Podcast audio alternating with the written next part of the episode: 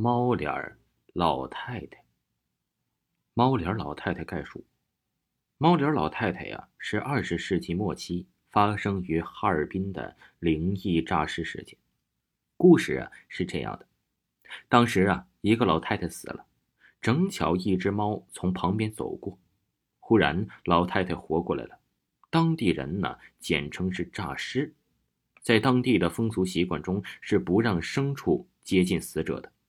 然而，正是因为这样的巧合，老太太诈尸之后，就变成了一半是人脸，一半是猫脸的猫人。之后，村里就传言有吃人的事情。在当时啊，猫脸老太太还传言喜欢吃小孩的谣言，而且成年人在被咬了之后也会变成猫脸人。当时还传说已经存在很多的猫人了。当时很多小孩都害怕，都不敢去上学了。听说呀，这猫脸老太太的事儿惊动了政府。再后来，政府出兵打死了猫脸老太太。这些都是传说，但是对于当时黑龙江的小朋友来说呀，都显得那么真实。关于猫脸老太太有很多的版本，而有关猫脸老太太死亡的原因也有几个版本。有的人说，猫脸老太太是在买菜回家的路上忽然死亡的；而另外一种说法是，猫脸老太太一家人住在了黑龙江北部的一个小村里，一家人日子过得很平淡，但是自己的儿子儿媳对她可不怎么好。但过日子嘛，磕磕碰碰总是难免的。后来因为一点小事老人和儿媳打了起来。东北人呢都比较彪悍，老人晚上气不过。就上吊了。这猫脸老太太呀，还有各种版本。老人被儿媳气死之后，家人准备呀放一晚上，等到明天就下葬。当时老人的死相很恐怖，眼睛是半睁着，舌头伸出了嘴外，就有点发黑了，面目狰狞。当时的人呢都不敢靠前。说来也奇怪，老人的儿子赶来了。哇的就哭了，跪到老人的身前，大家才敢把老太太给弄下来。这也是村里老人让这么做的。含冤而死的人必须让自己最亲的人在身边，才能入棺安葬。但还是没能阻止老人半夜的诈尸。晚上为老人换好寿衣后，儿媳也很伤心，回娘家了。老人的儿子觉得自己很对不起老娘，晚上给老人守孝。在黑龙江冬天呢，夜很长。老人的儿子和一个邻居坐在一起说着话，邻居说着说着就瞌睡了。这时候，这老人家养的一只老花猫从老人的遗体上跳了过去，落地后就不动了。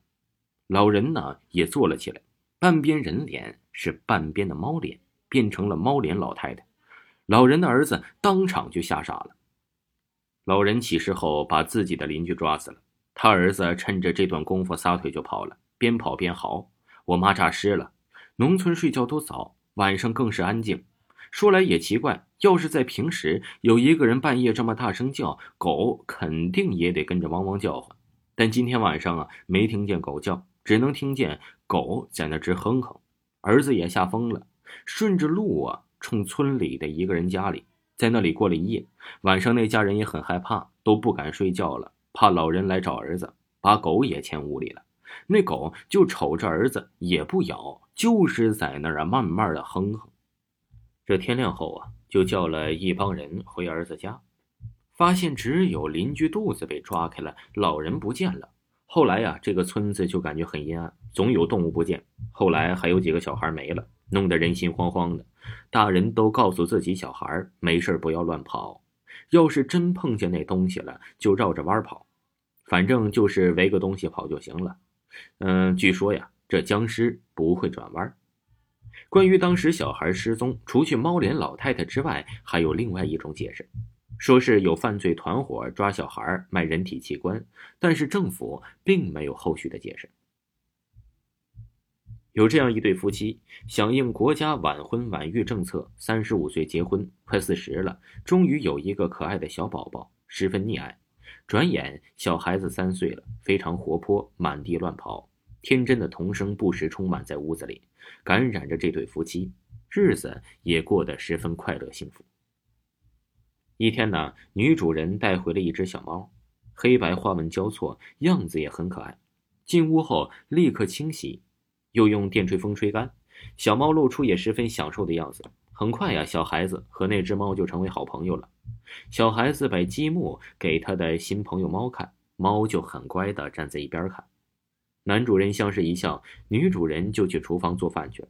男主人靠在沙发上看报纸。过了一会儿，女主人招呼他男人呢来厨房帮忙。男主人放下报纸，立刻过去了。这时，猫也嗖的一下就跑出去了。小孩子还在摆积木，随后招呼猫来看，却发现。猫不见了。这时候，屋子墙角出现一团黑影，黑影里那只猫走了出来，一步一步的向小孩子走去。小孩子立刻发现了这一诡异景象，伸出小手指，一步一步走过来的猫，想叫他招呼他的爸爸妈妈，却喊不出声音。过了一会儿，那对夫妻炒好菜，在方厅摆好饭桌，女主人便进屋招呼小孩子吃饭。打开屋门，女主人直定在那里，眼睛啊瞪的是大大的。这男主人感觉不对，一把扶住即将昏倒的女主人。看见小孩子倒在地上，似乎已经死去，那只猫就趴在小孩子的旁边，听见响声，慢慢的转过头来。这时，男主人发现转过头来的猫却长着一个老太太的脸，裂开皱纹，似乎在笑。在猫脸老太太事件出现之后，当地的小学。还特别为这件事召开了家长会，而家长会的内容中啊，有几项非常特殊：一，学生上下学一定要结伴而行，学生必须扎红绳上学。红绳啊，上来有辟邪的功能。因为吃人老太太一直没有被找到，所以整个黑龙江的小孩都十分害怕，都不敢上学了。这猫脸老太太的谣言呢，最后的结局说是惊动了政府，猫脸老太太也被政府开枪击毙了。关于猫脸老太太的传说，虽然听起来很虚假，但是传播的这么广泛，也不是空穴来风的。